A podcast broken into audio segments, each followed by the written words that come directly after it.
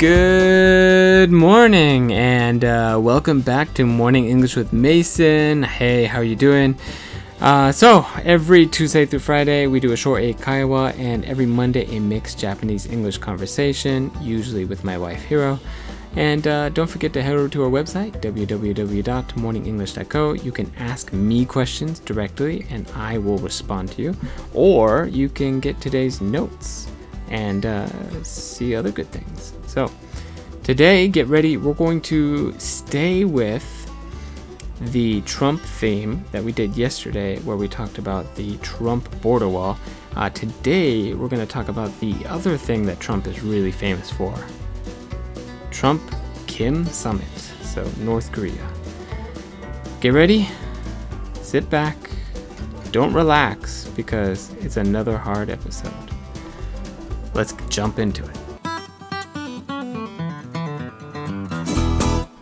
US President Donald Trump and North Korean leader Kim Jong un had historic talks in Singapore on Tuesday, signing a joint statement that includes Kim's pledge to work towards the complete denuclearization of a Korean peninsula.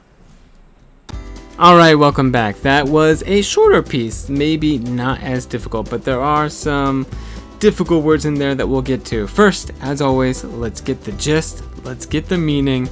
What is it saying here?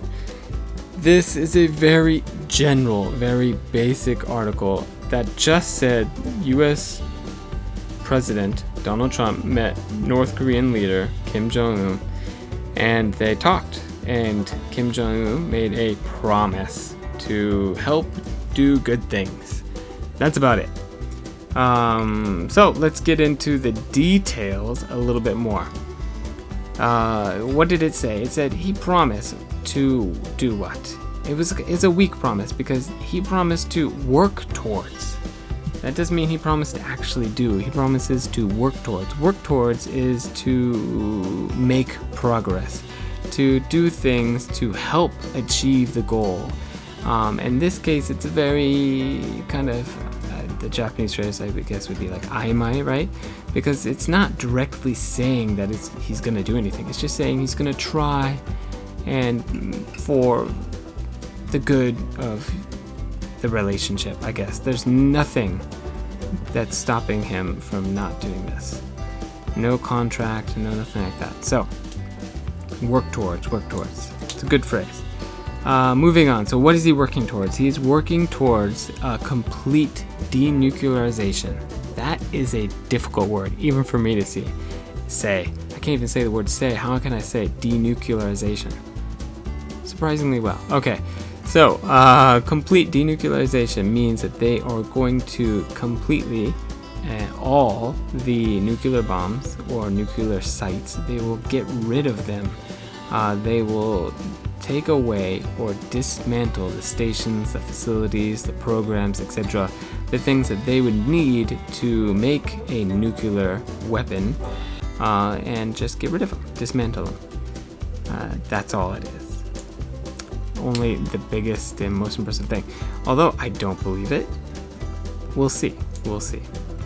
And uh, how did they do this? So, how did he say that he was going to do this? Did he just say hi and then shake? Or no, they did something official. They signed a joint statement. So, I had to look this one up because I'm not too familiar with what a joint statement is.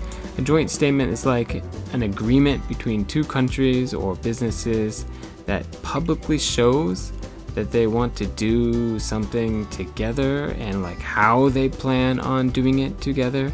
And it there's it's it's not a contract. Like if you decide not to do it that's fine. Um, there's nothing that can be done. It's like if you don't do it we're going to go to war or we're going to kick your butt. That's there's nothing in there. So i don't know. It's just good faith. Good faith. I believe that by signing this you will hold your promise.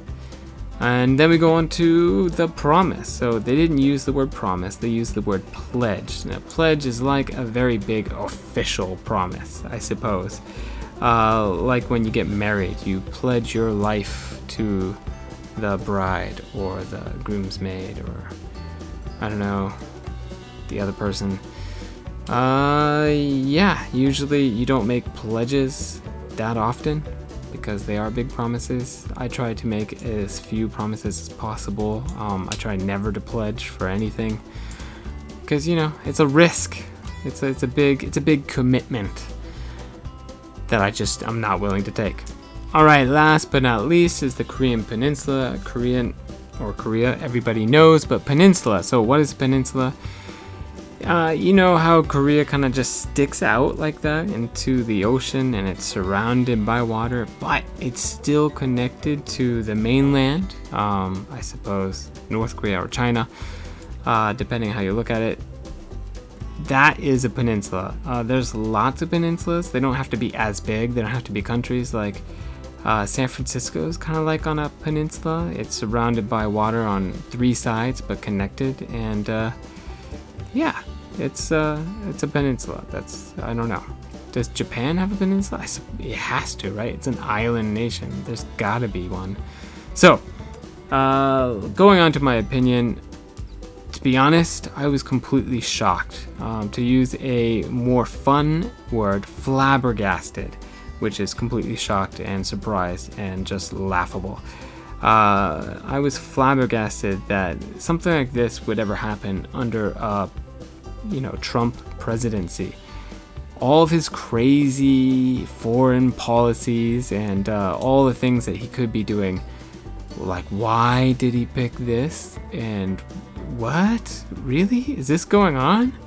I, I'm really? Him? I mean, they were talking about giving him a peace prize or something like that. It's just crazy. Um, so the, I mean, right now it's just all talk, and we're we're about to see some action, hopefully, in the good direction. But uh, let's let's see what happens. Let's see what happens.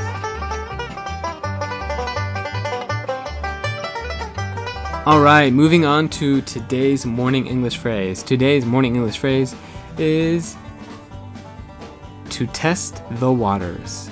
All right, this is a phrase that I really like. This phrase literally, is, this is um, literally from when you go into a pool and you don't know if the pool is hot or cold. You literally have to stick, or I usually stick my foot in to see if the water is super cold or hot, just to kind of get your body uh, acclimated, to get your body used to uh, what it's gonna be. So uh, that is to test the waters. That is to test waters. But you don't use it just for pools. use it for other things as well.